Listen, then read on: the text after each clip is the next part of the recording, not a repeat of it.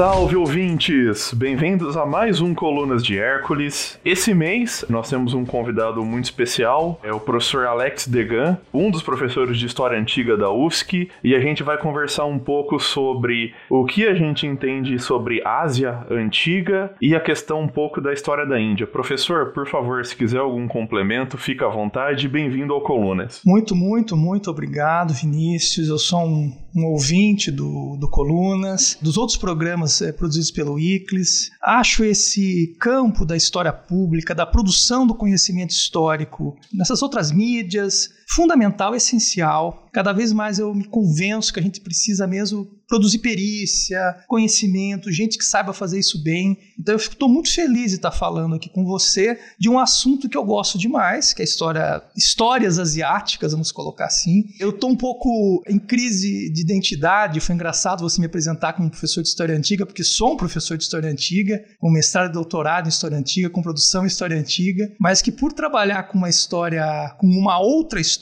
que a gente não tem tanta familiaridade no Brasil, a própria periodização é um problema para mim.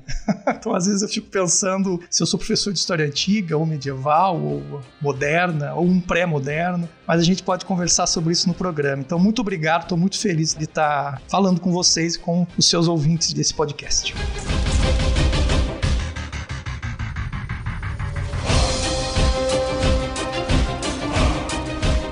Então, eu acho que a, primeira coisa, então, que a gente tem que começar a delimitar, e justamente antes da gente poder desconstruir isso, é justamente pensar o que, que significa essa Ásia na antiguidade, né? Exato. Pois é, essa é uma, é uma pergunta muito, muito boa, porque nós não temos uma palavra similar. Bom, primeiro, Ásia. O que, que é Ásia? Se a gente jogar essa pergunta para qualquer estudante, é um continente. É o maior continente, com a maior população, tem uma relevância, assim, gigantesca, colossal hoje em dia, né? nesse mundo de pandemia, da ascensão econômica da China. Quer dizer, das cinco maiores economias do mundo, três são asiáticas. Então, assim, é impossível não pensar na Ásia hoje. Mas o que, que significa? Significa pensar em Ásia na antiguidade? Primeiro, a palavra Ásia é uma palavra grega, que inicialmente, ela ali no século 6, século 5 a.C., ela está muito atrelada a uma observação dos próprios marinheiros gregos ali em torno do Estreito de Bósforo. Então, aquilo que, de certa forma, emulava uma percepção assíria da, do segundo milênio antes de Cristo, que pontuava uma região lá de Achu, que é a terra do sol nascente, e de Erebe, que seria a terra do sol poente. Então, inicialmente, esse conceito, tanto no vocabulário assírio quanto no vocabulário grego, ele aparece como uma determinação geográfica muito imprecisa e que não comportava elementos culturais, políticos, civilizatórios dos habitantes dessas porções do mundo. Vai ser com Heródoto, não é o historiador grego, que vai escrever muito impressionado, não é, com as guerras com os persas, que a ideia de Ásia ela acaba adquirindo contornos mais culturalmente definidos. Então, inicialmente a Ásia é o que a gente chamaria do litoral da Turquia e progressivamente ela vai sendo identificada também como uma região dos habitantes do Império Persa. Eu ia comentar, o, o Artog tem um trabalho muito bom sobre isso, né? No Espelho de Heródoto. Uhum. Exatamente. Esse livro é muito bom, né? Onde ele vai traçando justamente essa noção de como o Heródoto vai tecendo uma identidade grega justamente em oposição a esses persas, né? A esses asiáticos. Exato. Ele vai construir um jogo de alteridades, né? De identidades e alteridades. Esse é um livro, é um livro que eu usei muito no meu mestrado. Engraçado você citar ele agora, porque eu gosto bastante dele. É um livro espetacular e ele mostra isso muito bem, não é? Como a, a ideia de, de Ásia, ela foi muito muito importante para o Heródoto é, construir, alimentar. Quer dizer, não foi só isso, mas esse jogo de identidade, de alteridade, esse grande outro, foi fundamental para o Heródoto edificar uma ideia de Grécia, porque eles são politicamente cindidos, existem enormes variações regionais, tanto nas línguas quanto em alguns costumes. Então, o que são os gregos, não é? E aí os asiáticos, os persas, mas sobretudo os asiáticos, vão servir como um grande espelho. Agora, uma coisa importante a dizer sobre isso, eh, É que nas línguas asiáticas antigas, dos povos asiáticos, não existe uma palavra similar para a Ásia. Então, assim, os indianos antigos, os chineses antigos, os malaios, os iranianos, enfim, eles se viam como plurais, não enxergavam aquele espaço como uma totalidade, uh, seja continental ou uh, cultural. Essa é uma construção grega, mas que vai adquirir de fato contornos muito uh, precisos do século XVIII, XIX para cá. É? é, eu acho que isso evidencia muito o quão esse projeto de construir a sua identidade a partir do outro é uma ferramenta que deu certo, né? Exatamente. Deu certo para quem queria construir isso, né? Logicamente. Eu acho que isso é um excelente ponto. Eu não sabia disso, já, já tinha mais ou menos uma ideia, assim como o próprio Said vai falar sobre a questão do orientalismo, né? Uhum. Que é uma questão da invenção do Ocidente. Não sabia também que isso se aplicava a essa questão da Ásia, né? Exato. Quer dizer, a ideia de Ásia, de Oriente, depois a gente pode até falar um pouco sobre isso, mas elas foram criadas dentro de um campo grande de imprecisão. Elas precisam ser imprecisas. Por exemplo, o que é o Oriente Médio? Né? O que, cabe, o que não cabe nesse Oriente Médio? É norte da África? É, é uma parte até do sul da Europa? Então, essas definições elas são muito plásticas, elas vão variar historicamente. E essa ideia de Ásia, esse grande outro, ela vai ser dada, também retrabalhada pelos romanos e pelos cristãos ocidentais na Idade Média. Mas, novamente, são ideias que vão sendo reatualizadas e ressignificadas nos seus contextos. Isso é importante, então, a gente ter essa dimensão para não achar que isso veio do Heródoto até aqui o século XXI da mesma forma. Não, não é isso. Não, pelo contrário, é uma constante reapropriação e ressignificação de uma ideia, né? Exatamente. Tanto que, voltando um pouco à questão do Artog, o que ele mesmo comenta era como o Heródoto estava mobilizando isso para aquela sociedade naquele período, né? Uhum. Eu acho que isso também é importante a gente evidenciar isso justamente para também não passar essa noção de uma Ásia transtemporal, assim como não existe um Ocidente transtemporal né? Você tocou num ponto que eu vejo como essencial no debate, Vinícius, essa questão do transtemporal ou do ahistórico. Quer dizer, o quanto o século XVIII, mas sobretudo o XIX, a primeira metade do século XX, na necessidade de construir uma ideia de excepcionalidade europeia, vários intelectuais, de, enfim, de Marx a, antes a Hegel. O Hegel mandou um abraço, né? Exatamente, né? É, vão evocar uma, um Oriente ou uma Ásia quase que ahistórica. A história nasce ali, mas é um povo pueril, um povo criança, um povo escravizado por déspotas, a terra da liberdade, do Estado Nacional, da política e da filosofia não é a Ásia, é o Ocidente. Então isso é muito interessante quando a gente evoca a própria maneira como a gente estuda ou não estuda as histórias asiáticas, tanto no ensino superior quanto no ensino médio, que a gente vê claramente a história grega como uma história política, a história ateniense, a gente sabe, Péricles, enfim. A história romana, ela é periodizada nas mudanças políticas, mas a gente não vê isso nas histórias chinesas ou indianas. Então, como se aquele fosse de fato um mundo etéreo, a China milenar, onde nada acontece por 3 mil anos de história, não é? Quer dizer, não é, não, não é assim mesmo. E essa é uma ideia muito forte, é, evocada para se alimentar um sentido de uma história europeia excepcional. Não, e, e mesmo um outro ponto, e dando um pequeno spoiler aqui do que a gente vai conversar mais pra frente, e até é uma produção sua essa ideia, e daí você me corrija se eu entendi errado. Uhum é justamente também essa noção de que quando a gente olha, por exemplo, para um mundo mediterrâneo uhum. e a gente enxerga uma multiplicidade de sociedades diferentes, a gente vê isso com riqueza. Enquanto quando a gente olha para a Ásia, ou por exemplo, no caso indiano que a gente vai conversar mais para frente, a gente vê como desconfiança, como é desorganizado, como é caótico, né? É. E muitas vezes a gente não percebe que a gente está tratando fenômenos similares de maneira tão diferentes, né? Exatamente, é muito curioso. E eu, eu sempre convido os professores professores e professoras a discutirem essas ambiguidades, essas tensões, a trabalhar com isso em sala de aula. Por exemplo, se a gente for pensar na Índia ou na China, nós vamos pegar a Índia, não é? A diversidade de línguas, de costumes, de até de formatações religiosas dentro daquele grande guarda-chuva que a gente entende por hinduísmo. Essa diversidade é tão gigantesca, tão assustadoramente grande, eh, Vinícius, que ela não pode ser comparada com um país como o Uruguai ou como a Alemanha. A gente tem que comparar a Alemanha a um estado da Índia, como Uttar Pradesh. Agora, uma coisa que eu sempre falo para os meus alunos é o seguinte: por que, que a gente então entende que a Europa ela configura um continente e a Índia, que é tão variada quanto o continente europeu, configura um subcontinente. Quer dizer, a própria geografia, a cartografia, ela não é uma ciência neutra. Ela também tem não só camadas de temporalidade, mas tem interesses, tem discussões aí que a gente sempre pode, na sala de aula, provocar os nossos alunos, jogar com material didático para ensinar. Acho isso importante. Não, com certeza, com certeza. E mesmo a questão da gente entender também de que muitas vezes essas divisões não fazem sentido, né?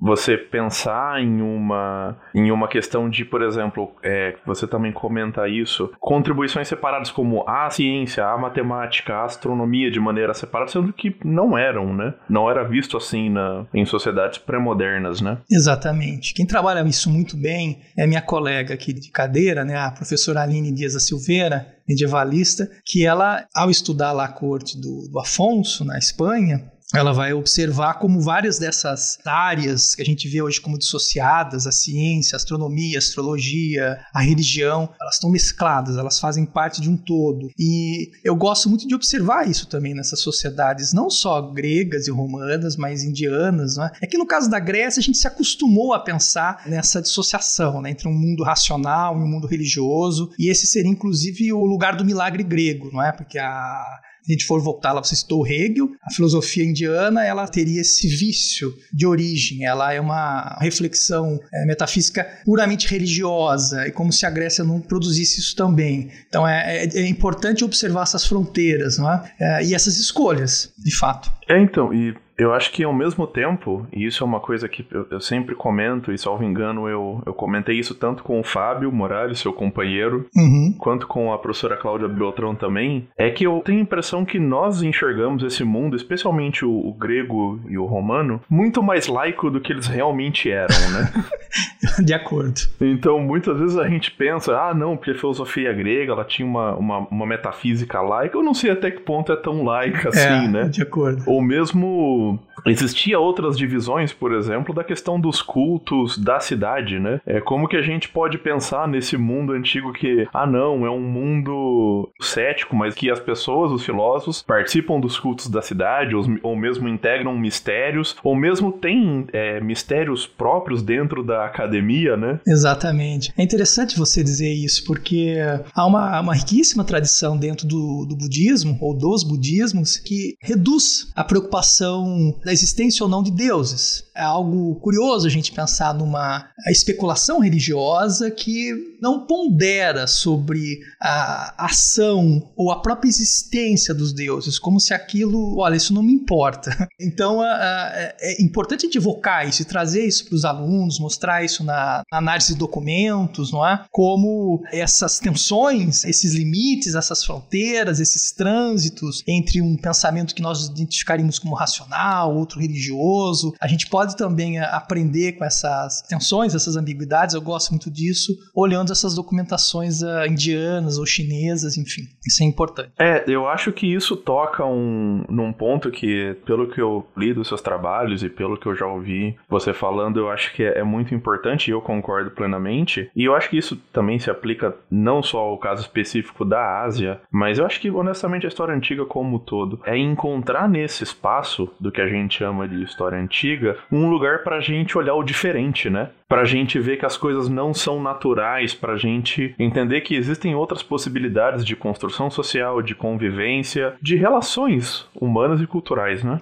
Olha, Vinícius, eu já tenho uma certa estrada e eh, na época da discussão do, da Base Nacional Comum Curricular, eu trabalhava em Minas, eu na época fazia parte da direção da AMPU, lá de Minas, e eu me envolvi muito, não é? Não por um interesse próprio, mas porque estava num, num, lugar institucional. Eu me envolvi muito na discussão sobre uh, o ensino de história, que é algo que eu sou apaixonado. Uh, bom, por que, que eu estou dizendo isso? Porque naquela discussão, isso está presente até hoje em grande medida, o estudo de, de outras histórias, e sobretudo de histórias espacialmente e temporalmente outras mesmo, então passados recuados, temporalidades longínquas, elas foram muito questionadas. E eu adorei a gente, a gente sair da da zona de conforto. Por quê? Porque isso nos fez pensar, professores, professoras da área de história antiga, de história medieval, enfim, de história da Ásia, pensar que algumas questões que colocam os objetos pedagógicos, os sentidos pedagógicos dessas histórias na educação básica. Isso que você falou, eu acredito demais nisso. Quer dizer, ao estudar a história romana ou a história indiana na antiguidade, nós vamos poder oferecer aos alunos referenciais outros muito diferentes. Em grande medida também, Vinícius, que eles partilham, não é? Eles conhecem muita história grega, eles conhecem muita história romana, porque isso está presente no videogame, está presente na literatura.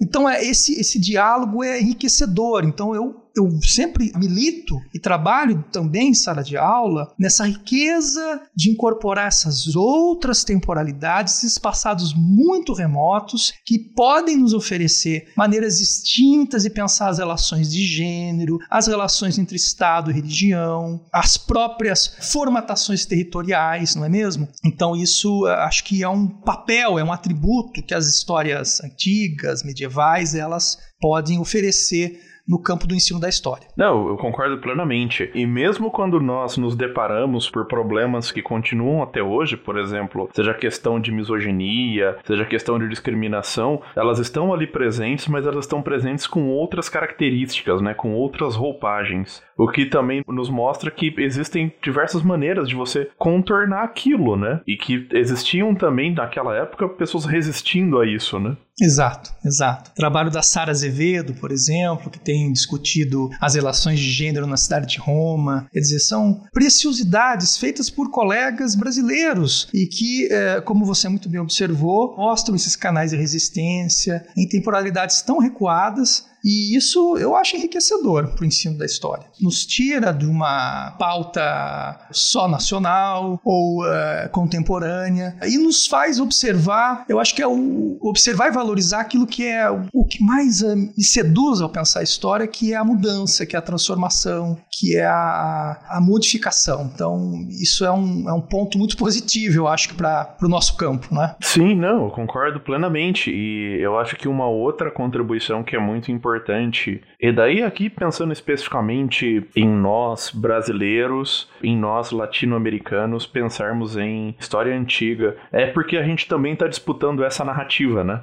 A gente não deixa essa narrativa só na mão, seja dos indianos, seja dos europeus, seja de quem nós estivermos estudando dentro desse recorte que é a antiguidade, né? É, e muito bom isso que você colocou também, porque nesse extremo ocidente que a gente se coloca, o lugar que a gente vê essas outras histórias, ele pode, não necessariamente ele é, mas ele pode ser um lugar muito original e muito diferente. A gente pode colocar questões é, para interpretar tanto a história chinesa quanto a história fenícia ou a história carolíngia, sei lá, com uma pimenta, com uma percepção, com um recorte distinto. Eu tenho observado isso com, com muita felicidade também, acho isso importante. A gente é, desenvolver isso em sala de aula. Recentemente eu trabalhei, eu tenho trabalhado com oficinas pedagógicas para professores da educação básica, e Vinícius, é impressionante como eles têm interesse por essas histórias outras, sejam espaciais ou temporalmente colocadas. Então, quer dizer, a gente tem um campo aí muito fértil para trabalhar, para produzir material, para discutir. Então, de novo, parabéns pelo podcast, porque isso circula também. Os professores têm acesso a esse material, os alunos. Isso uh, faz a gente repensar, não é? Quer dizer, necessariamente nós vamos ter sim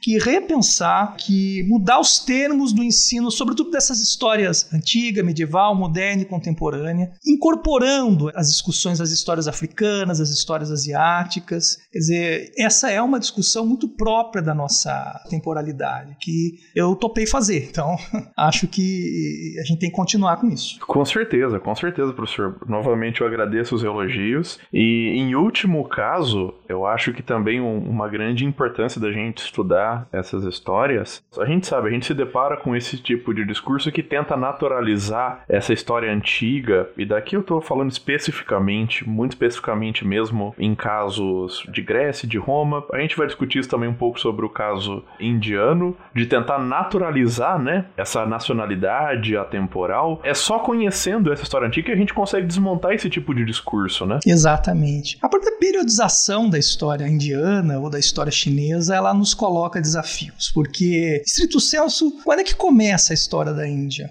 quando é que a história da Índia uh, medieval, se é que existiu uma história da Índia medieval, ela se inicia, ela se abre? Essa não é uma questão fácil para nós e para os próprios historiadores indianos, Vinícius. Então, a Índia, como eu disse, ela é muito variada, ela tem dezenas de línguas oficiais, uh, de dialetos, enfim. Então, são centenas de, de falares na Índia, de norte a sul. Então, pensando o subcontinente indiano, então o Paquistão, o Butão, o Nepal, o Sri Lanka e a Índia, né, como uma unidade de, de uma certa história, ela começou a se desenhar e a ser a periodizada, a ser identificada como um campo, inclusive, de, de, especialização, a indologia, na ação inglesa. Então, a partir do século, na passagem do século XVIII para o século XIX. E a periodização que foi inicialmente uh, adotada e que em grande medida permanece até hoje em manuais, em língua inglesa e até consumidos na Índia, vão a, a trabalhar com uma Índia, uma Índia hindu, então uma Índia do mundo hinduísta, menor parte do mundo budista e jainista. De certa maneira, corresponderia à nossa antiguidade. Então, se a gente for pensar ali nas civilizações do Vale do Indo, terceiro milênio antes de Cristo, e essa Índia hindu, ela teria o seu corte por volta aí do começo do século VIII, com a chegada dos islâmicos na região do Sindh, então no atual Paquistão. Então aí se abriria uma Índia medieval islâmica. Índia medieval islâmica que só seria encerrada com o século XIX. Com a colonização britânica, né? Exatamente, com o Raj britânico.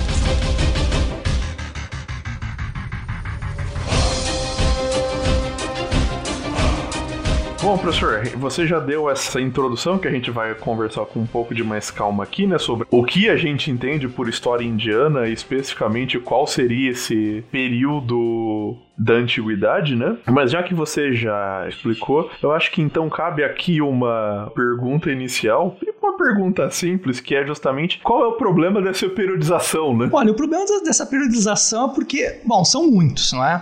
é mas eu vou colocar dois, que eu acho que são os que, pelo menos a historiografia indiana tem trabalhado. O primeiro é que ele, ele força um pouco a mão, porque a, a Índia, ela, como eu disse, ela é muito variada, então pensar que o início de uma história indiana indiana ela se dá no terceiro milênio antes de Cristo, significa que isso então localizado na região do Vale do Indo, que é um pouco a fronteira do Paquistão com a Índia, significa sobrevalorizar uma história que se dá numa região e subestimar histórias que se dão em outras regiões do subcontinente, do sul, que vai ter uma conexão austro-malaia. De certa forma, Vinícius, toda a periodização ela generaliza, ela constitui grandes unidades de sentido. A história da Índia não foge disso. Então, isso é muito criticado, quer dizer, a historiografia indiana hoje, a de ponta, ela tem investido muito nas formulações regionais, tá? Então, pensar as periodizações, os problemas, os impasses de cada região da Índia. Mas eu acho, Vinícius, que o maior problema, o maior vício dessa periodização é que ela coloca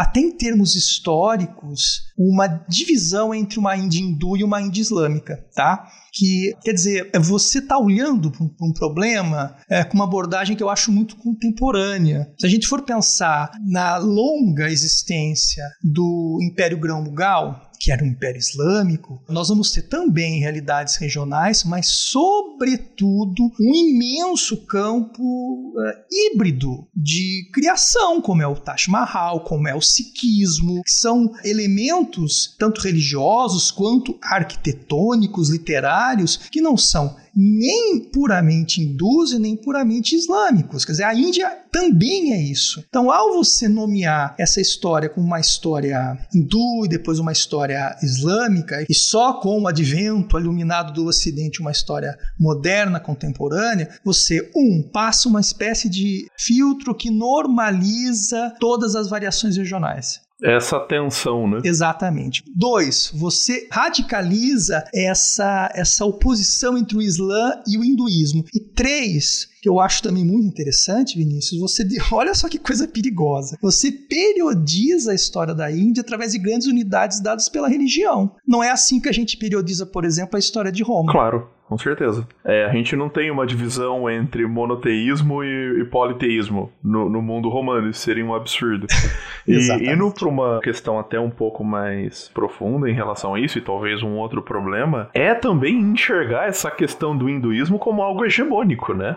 Sendo que, pelo, pelo que eu estudei, pelo que eu li, isso também não é um consenso que significa ser hindu, né? Não, não é um consenso, pelo contrário, ele é alvo de disputa, de litígio, é uma discussão muito contemporâneo também. Essa ideia de uma religião, vamos colocar assim, ou de um campo, ou de uma grande família religiosa identificada com esse nome hinduísmo, ela também é uma criação ocidental. Também ela parte, não é só do engenho uh, britânico, mas desde lá das ações portuguesas, italianas, espanholas, enfim, dos jesuítas, uh, depois dos franceses. Você tem uma necessidade de identificar toda aquela variedade religiosa. Então, as várias, vamos chamar assim, linhagens religiosas que a gente chama como hinduístas, elas têm canais de conexão. Então, o Vedismo, aquele grande patrimônio de textos muito antigos, que podem ser datados ali na passagem do segundo para o primeiro milênio antes de Cristo, eles, em grande medida, fornecem um campo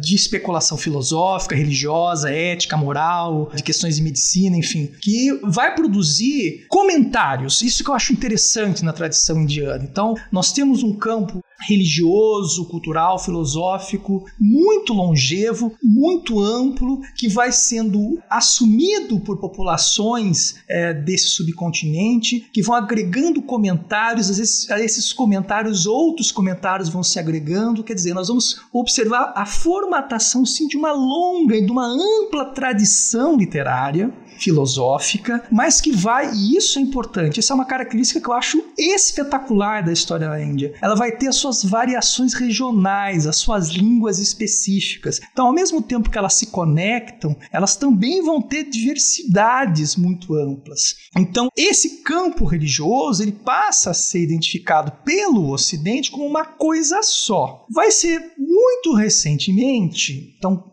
praticamente no final do século XIX, que os indianos vão também começar a trabalhar com estes termos, tá? Mas essa não é uma discussão fácil. Então a gente pode depois até avançar nisso. Então essa é uma discussão boa, Vinícius, que mostra como a história antiga a história medieval, essas histórias recuadas, elas são muito vivas, elas se importam muito, elas têm prolongamentos políticos, culturais atuantes em curso até hoje. Então elas precisam ser estudadas, sim. Sim, e me corrija aqui se eu tiver errado, não à toa toda essa mobilização que você vai ter dentro da Índia de se construir essa narrativa do hinduísmo enquanto algo mais hegemônico, isso está acontecendo concomitantemente à formação da ideia de uma nação, de um Estado-nação indiano né? É, esse é um grande problema. Quer dizer, a gente for pegar o grande artífice, o, o nome mais conhecido da independência indiana, que é o Mahatma Gandhi, o Gandhi, bom, ele é uma figura interessantíssima, não é? Que nasce ali naquela região norte ocidental da Índia.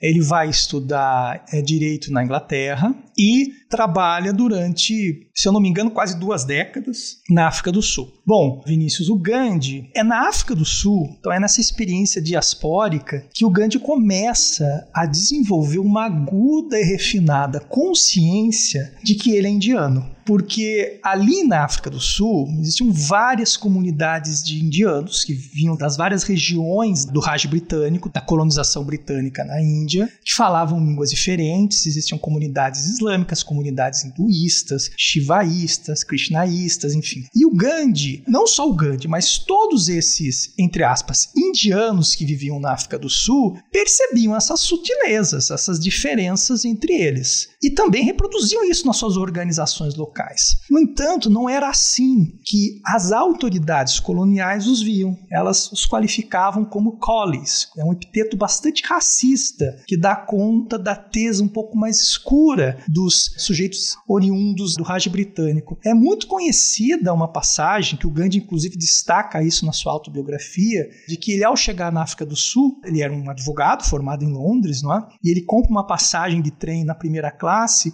e ele é expulso pelas autoridades brancas e ele se revolta com aquilo. Então ali ele começa a ter consciência de que ele não é só um sujeito daquela região, mas que ele também deve se pensar como indiano. Mas o que, que é esse indiano para o Gandhi? Também não é uma coisa fácil, não é? Mas é interessante perceber como isso já se coloca como um problema político e histórico não é? Quando é que começa essa história da Índia? O que é essa história da Índia? O que, que ela comporta e o que, que ela exclui? E daí aqui a nossa pequena contribuição justamente em tentar entender e problematizar esses processos, né? Exatamente. E como eles estão atuantes, seja na Índia, na África do Sul, na Argentina, na Itália, no Irã, no Brasil contemporâneo. Não é? Como a história ela é. Não é por acaso, Vinícius, que na, voltando à base nacional comum curricular, que de todas as disciplinas escolares, a história foi aquela que mais gerou conflito e debate. Eu me lembro bem de, no auge do debate,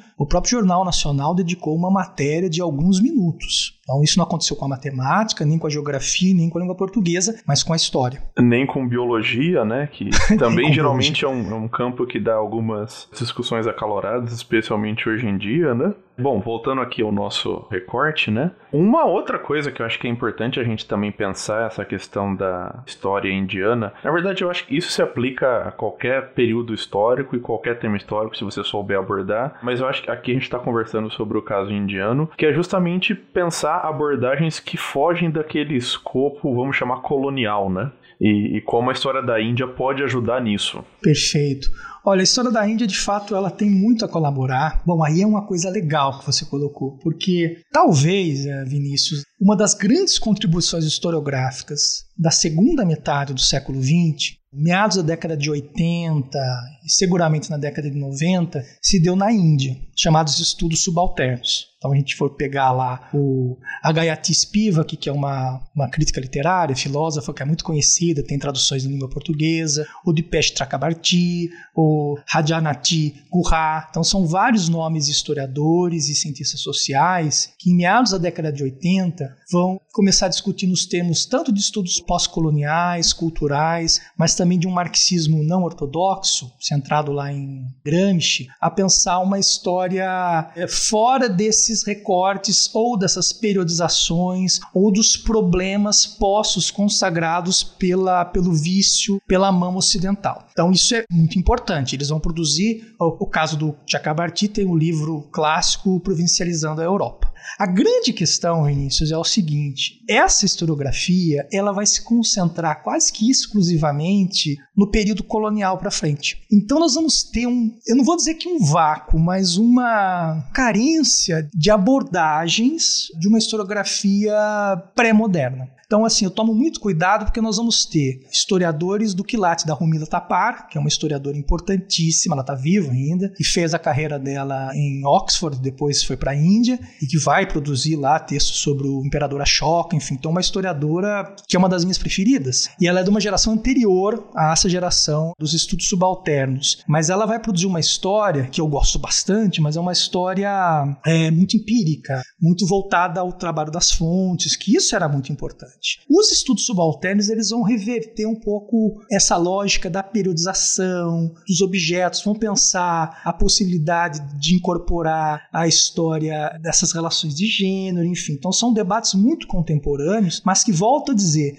eles vão se localizar essencialmente nas histórias do século 17, 18, 19 e 20. Então ah, nós vamos ter um certo gap, um, uma carência aí, não é? de uma preocupação. Por que, que isso é importante dizer? Porque esse passado, esse passadão, vamos colocar assim, essa história antiga, essas histórias pré-modernas, elas vão ser, da formatação de uma ideia de independência, elas vão ser evocadas como uma matriz da identidade indiana. Então, isso precisa ser sempre muito bem estudado e tratado Sim. pela historiografia. E, e, o que eu acho curioso, especificamente aqui pensando na, na nossa área, no nosso recorte temporal, que é a questão da antiguidade, é que, na minha opinião, essa flexibilização de lidar com as fontes é uma coisa que é essencial quando você trabalha com antiguidade, justamente pela escassez dela. Então, você precisa trabalhar com cultura material, você precisa conhecer diferentes tipos de fontes, porque você tem vários caquinhos, e daí você vai montando o, o seu mosaico, né? Então, assim, pensando empiricamente, o campo da, vamos chamar assim, de antigo ou, pré-moderno, como você queira delimitar, seria um, um campo ideal para esse tipo de construção de visão, né, teórica, justamente pela essa versatilidade inerente ao campo, né? É, eu concordo com você, sabe? Eu me lembro que na minha graduação, literalmente no século passado, essa era uma preocupação da minha geração de colegas. A gente buscava, dentro, claro, dos nossos limites, enfim, ter uma sofisticação teórica, porque a documentação fragmentada, é, ela nos colocava, é, muitas vezes, na própria necessidade de legitimar o documento. Olha, isso é um documento. Você falou do caquinho, né? Então, olha, isso é um documento, né? Não, é, e assim, honestamente, é. Acho que esse é o tipo de coisa que eu acho que é incomum em qualquer lugar da antiguidade, né? Você pode estar tá falando sobre Brasil, pré-colonização, sobre Grécia arcaica, sobre Roma republicana ou sobre algum período da Índia. Você tem isso, não tem como escapar disso. Só um parêntese só, Vinícius, que eu acho que é importante também, pensando que é um, um podcast de divulgação né? Dizer que a documentação para se pensar essa história na Índia antiga ou pré-moderna, ela é tão ou mais uh, ampla e volumosa do que para se estudar história grega ou história romana. Então, a gente tem um número enorme de, de sítios arqueológicos, muita coisa sendo estudada nos últimos anos, mas enfim, desde o século XVIII, isso sistematicamente vem sendo catalogado, estudado, e aí artefatos, moedas, sítios arqueológicos, mas sobretudo uma documentação a registro, né? É, uma documentação escrita também que ela é muito particular, porque eu vou fazer aqui um, um, um paralelo, uma que assim, uma analogia que são sempre perigosas, tá? Então, correndo todo o risco de ser anacrônico. Mas assim, quando a gente olha a, as epopeias homéricas, então lá o, a Ilíada, a Odisseia, e depois os hinos homéricos, nós temos assim, é, coleções de hinos que vão ser compostos da sua forma oral, então eles vão circular durante muito tempo, e depois, em determinados momentos, eles vão adquirir uma forma escrita. O que eu quero dizer é o seguinte, aquela documentação, ela comporta várias camadas, vários estratos de sociedade distintas. Sim, sim, sim. A mesma coisa a gente vai encontrar na documentação indiana. Então, eu estou falando dos Veda,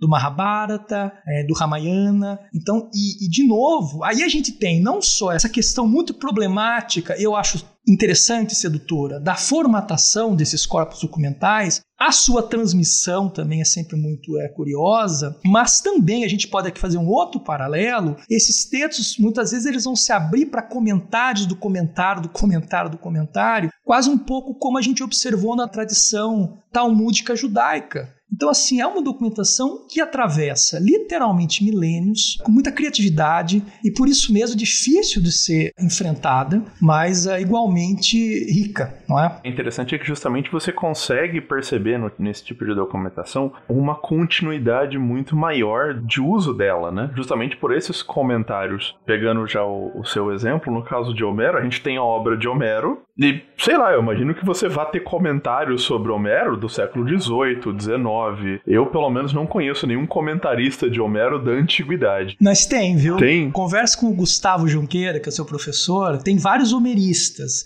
na antiguidade, tá? Muitas vezes a gente não conhece a obra porque ela não foi preservada. A gente sabe que existiu. Exatamente. Mas o que eu ia comentar é o seguinte, é, o que é interessante nesse caso indiano é que a gente tem, pelo que eu entendi, a gente tem o comentarista e o comentário, né? E o comentário do comentário.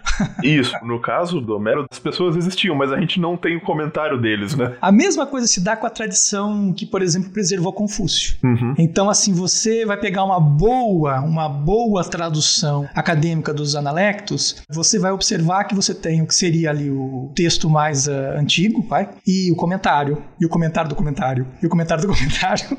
é uma tradição, Vinícius, que se vê como aberta, ela é uma obra aberta, é uma obra viva. Isso não significa, é bom dizer isso claramente, que nós estamos falando de uma uma história ahistórica, eterna. Não, muito pelo contrário. Ela é viva, ela é orgânica. As coisas elas estão em transformação, elas estão em movimento. Eu acho que para mim isso é justamente o, o grande indício de que pessoas em diferentes períodos tinham consciência de que aquela obra ela poderia ser usada para se legitimizar, né? Em momentos diferentes, por razões diferentes. E o que a gente vê hoje na modernidade, seja no caso indiano, seja no caso europeu, seja seja no caso brasileiro, é novamente isso acontecer, né?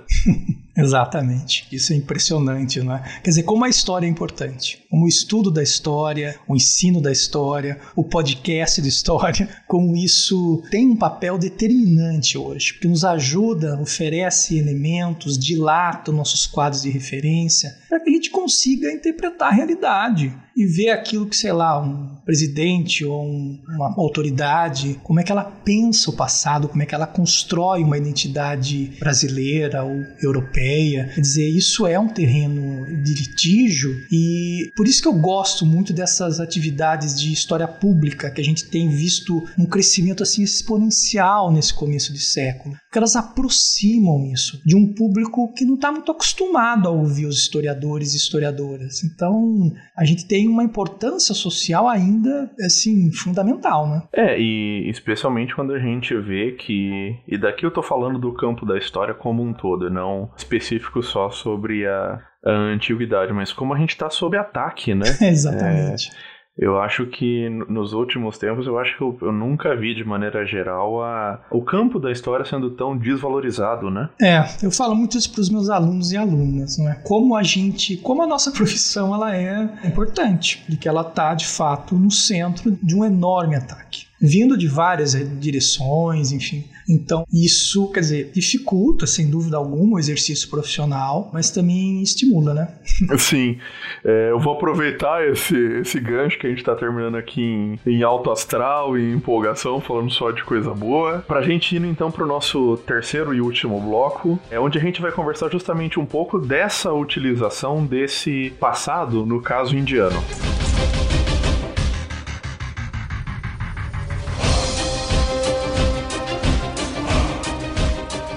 Bom, professor, a gente já conversou um pouco isso durante todo o episódio, em diversos momentos, no primeiro bloco, no segundo bloco, mas que você poderia explicitar um pouco como que tá hoje essa questão do Estado Nacional Indiano, como que ela tá usando essa história antiga, e aqui eu não estou me referindo só à questão do governo Moji, que é o atual, né? Para datar um pouco esse programa, mas como que tem sido essa trajetória? Bom, como a gente já é, antecipou, a ideia de pensar uma, a Índia como uma unidade ela sempre se revelou um problema, tá? Para intelectuais indianos contemporâneos. E nesse sentido, a antiguidade, o passado, é, o que a gente identifica como antigo medieval, ele vai ter um papel fundamental, assim como as heranças religiosas. Se a gente observar aquela geração do Gandhi, então uma geração que nasce na segunda metade do século XIX e que morre na segunda metade, na primeira segunda metade do século XX, então a geração nacionalista que vai pensar, que vai construir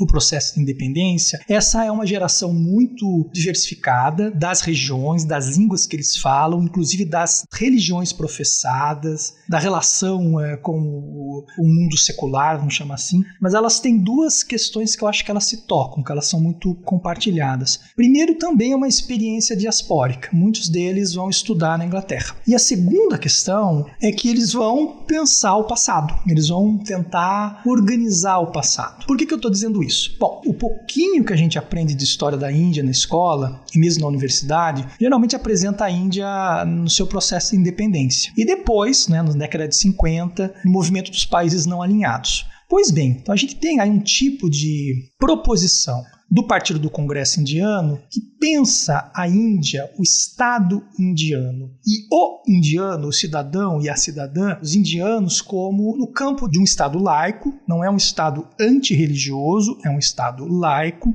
que respeita todas as religiões, mas que entende que a Índia é uma união, é o nome do país, União Indiana. Então que a Índia ela é variada. Essa é uma proposta que estava em jogo, em disputa e em litígio nessa passagem do século XIX e no século XX. Mas Inícios, ela não foi, não é a única. Então, um contemporâneo do Gandhi, chamado Savarkar, então ele é basicamente contemporâneo mesmo, nasceram próximos e também vão morrer em idades próximas. O Savarkar, ele vai reagir à ideia de uma Índia islâmica, né, proposta pelo Jinnah, que vai ser o pai do Paquistão, e de uma Índia cosmopolita do Gandhi, do Nehru, e vai observar uma Índia hindu. Então a Índia, para esse intelectual, político, advogado, ela é antes de mais nada uma experiência hinduísta. Então quem é o indiano?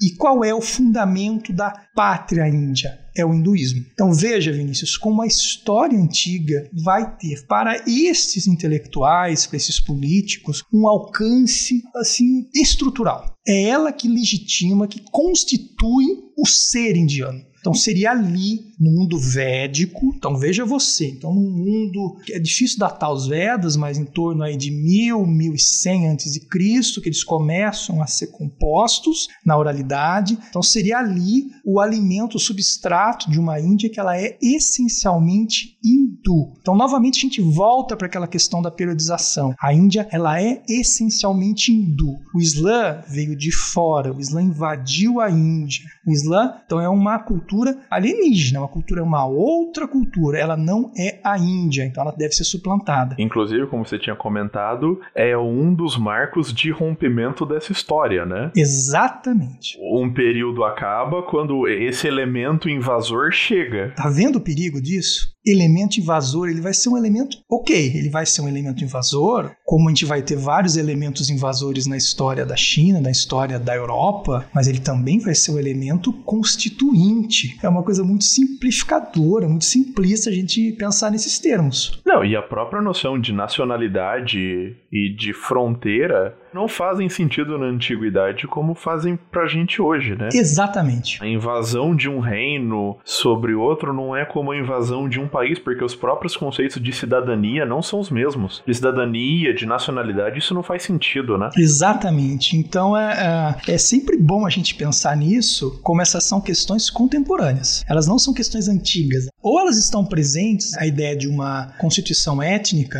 com outros termos na documentação antiga, tá? Então essa evocação uh, do hindu como elemento base de um Estado nacional indiano contemporâneo é uma temática essencialmente moderna. Ela não está presente no Bhagavad Gita, nos Vedas, no, no Ramayana. É, mas o que eu quero frisar é que esse tipo de interpretação esteve presente e atuante na história da Índia desde a sua constituição enquanto Estado nacional. Então, desde as movimentações pela independência da Índia, nós temos essa vertente. Com a independência da Índia, o Partido do Congresso, que é um partido secular, é um partido que a gente poderia chamar de uma centro-esquerda, enfim, o Partido do Congresso, ele também vai variar muito, é um partido antigo, né, que começa, ele, se eu não me engano, é fundado em 1898, uma coisa assim, no final do século XIX.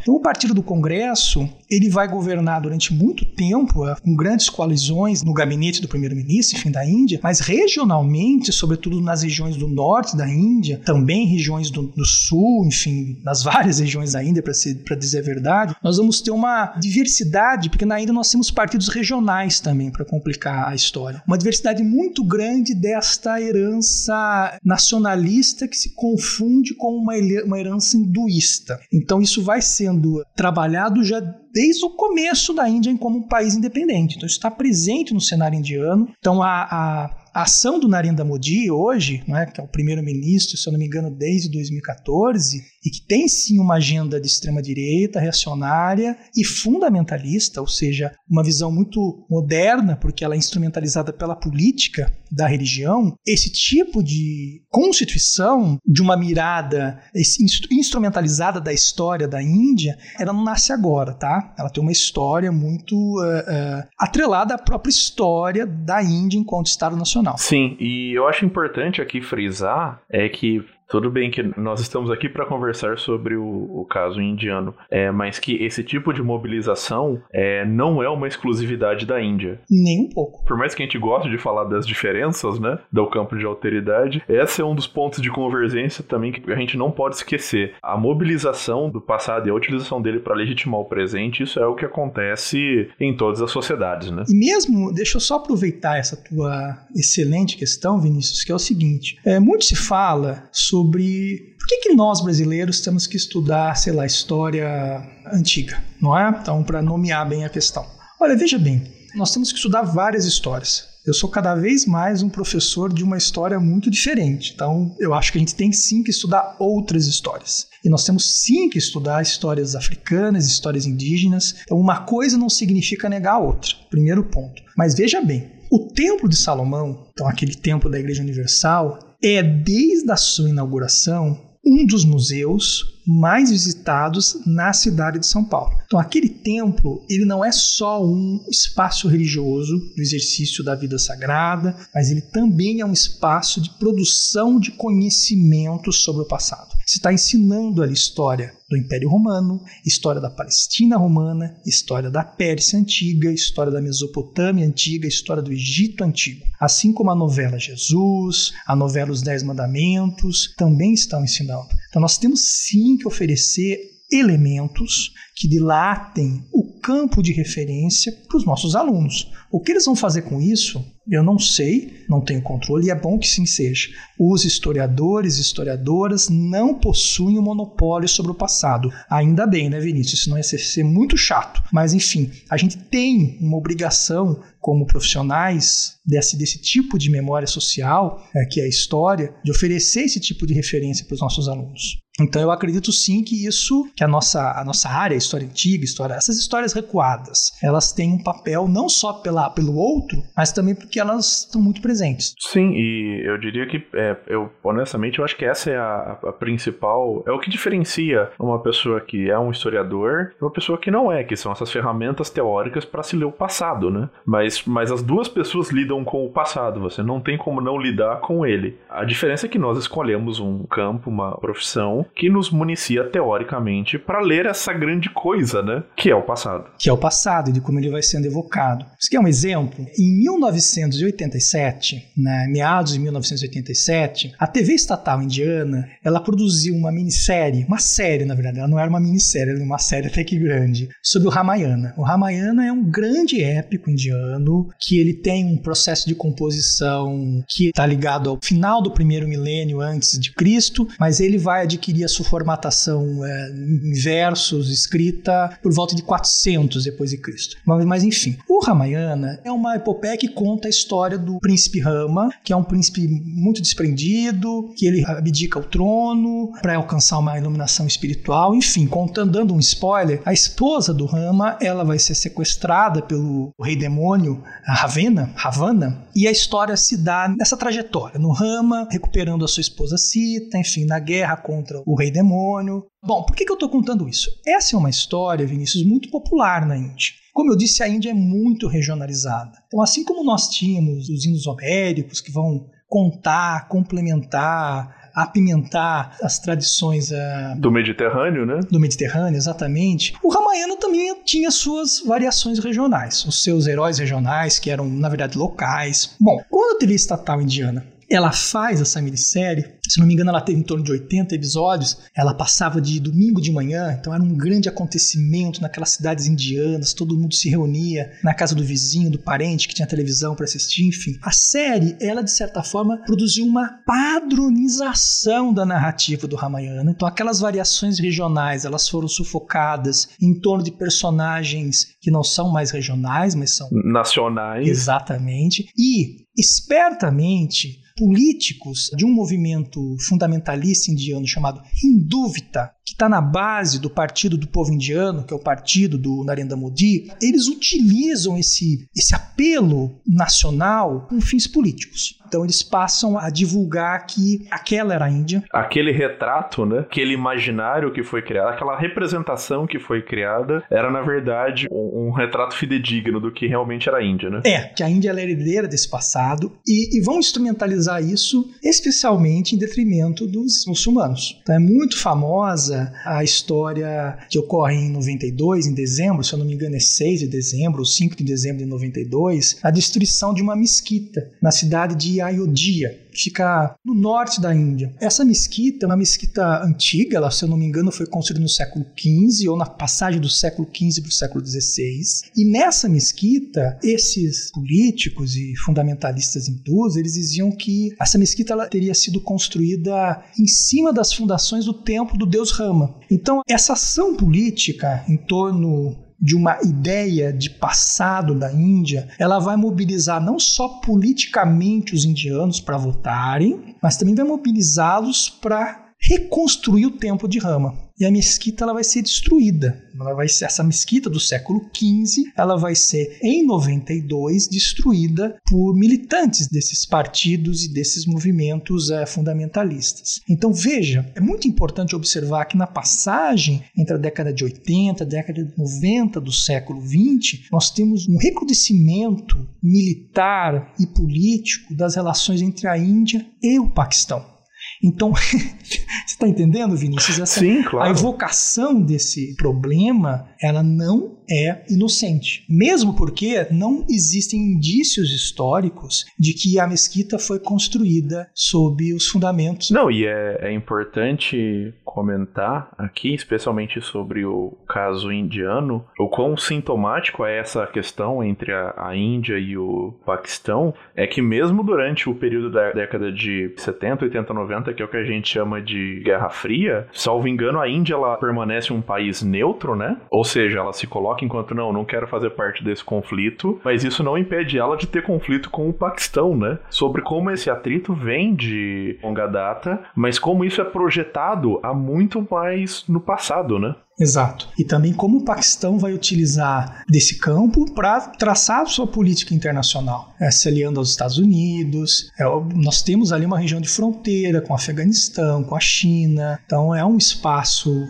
geopolítico muito tenso, importante, desde a antiguidade. Você mesmo faz esse paralelo entre essa região da Índia e o Mediterrâneo, né? Ah, sim. Eu acho que nós temos, é, um pouco pensando naquela metáfora da conectividade do Corruption Sea, né, do Purcell e do Gordon, então nós temos ali espaços com grandes variações regionais e que vão funcionar muito bem conectados. Né? E isso a gente observa desde a mais recuada antiguidade no mundo contemporâneo também. Claro, não estou aqui dizendo que é uma perspectiva histórica, que sempre foi assim. Não, não é esse o ponto, mas só mostrar como esse é um espaço habitado, com camadas de história e que reclama de nós, historiadores e historiadoras, uma, uma atenção. Eu tenho experimentado, Vinícius, em sala de aula, trabalhar com esses temas, não é? Na, na educação superior. E assim, eu estou muito feliz, porque a resposta dos meus alunos e alunas é sempre por mais. Eles querem conhecer mais, eles acham isso muito interessante, trazem questões importantes e também, coisa que eu acho fundamental disso tudo, é como essas referências que eu oferto de histórias outras, elas ajudam os alunos a pensar as histórias brasileiras, histórias africanas, histórias americanas, e como essas referências também ajudam os alunos a pensar essas histórias asiáticas. Eu diria que mais do que um, um espaço que é ocupado por pessoas, por culturas, por sociedades diversas, é, tem uma coisa que eu espero que tenha ficado muito claro aqui durante esse programa, é um espaço com sociedades, como todas as outras, com consciência histórica. Exato.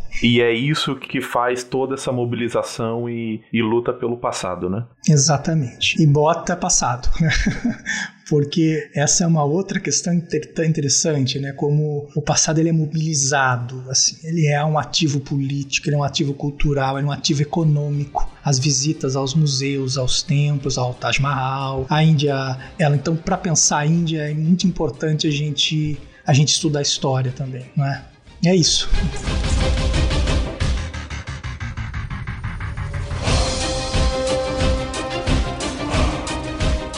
Que é isso, professor. Acho que a gente pode encerrando por aqui. Agradeço novamente o seu aceite, você ter disponibilizado o seu tempo para conversar aqui com a gente. Muito obrigado. Foi uma excelente aula. Claro que foi um, um grande voo panorâmico, a gente deixou muita coisa de lado, mas a, a ideia é que seja algo introdutório e nada impede de a gente receber você no futuro, caso seja do seu interesse, onde a gente conversa com mais calma. O que eu vou pedir, se for possível, é você deixar indicações, sejam literárias, sejam culturais, que você acha pertinente ao que a gente conversou aqui. Certo. Olha, a gente tem um problema sério para quem for estudar história, as, as, as várias histórias asiáticas no Brasil, porque nós não temos um número grande de livros traduzidos em língua portuguesa. Então, felizmente, nos últimos 20 anos, alguns bravos historiadores e historiadoras tão brasileiros estão se aventurando por isso. Então acho que a gente pode falar do, da produção do professor André Bueno, que é da Universidade Estadual do Rio, que é um sinólogo, então ele tem uma produção muito importante.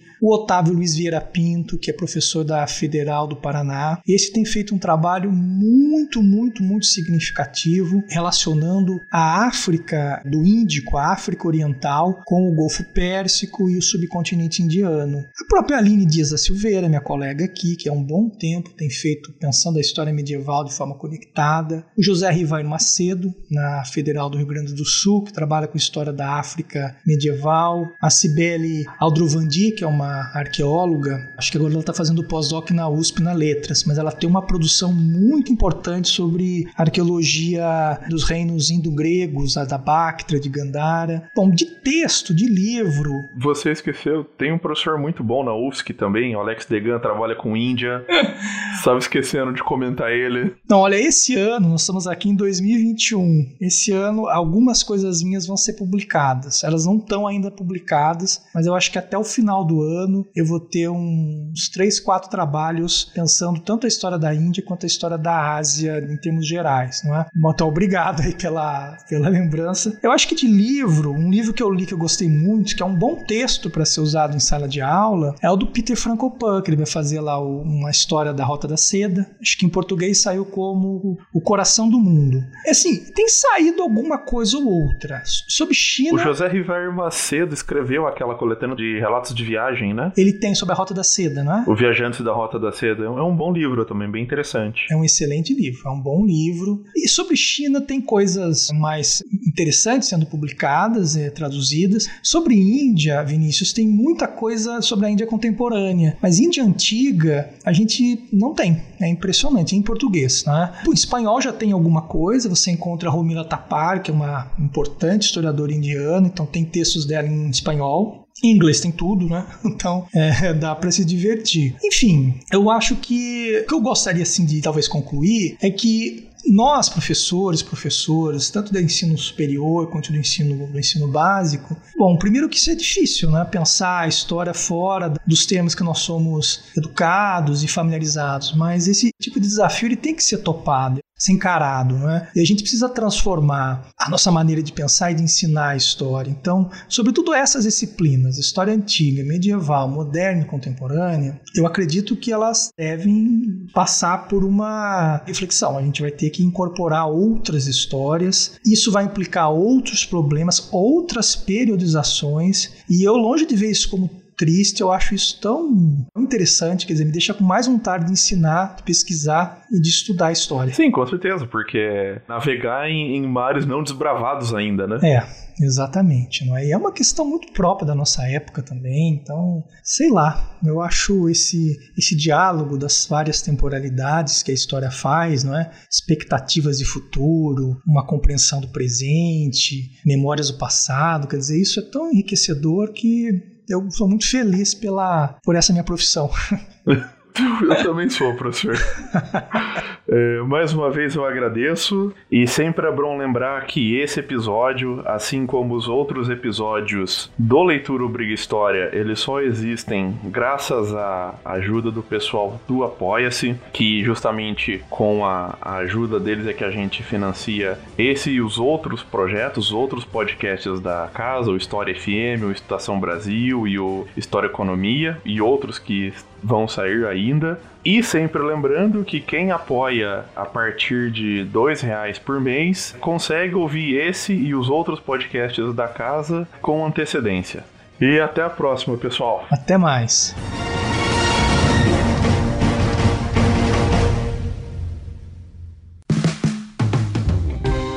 Este podcast foi financiado por nossos colaboradores no Apoia-se.